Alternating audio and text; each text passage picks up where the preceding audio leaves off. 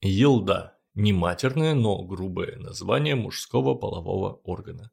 Может означать не только хуй в прямом смысле, но и что-то фаллическое, похожее на хуй. Например, обелиск из прошлого выпуска – это тоже своего рода елда.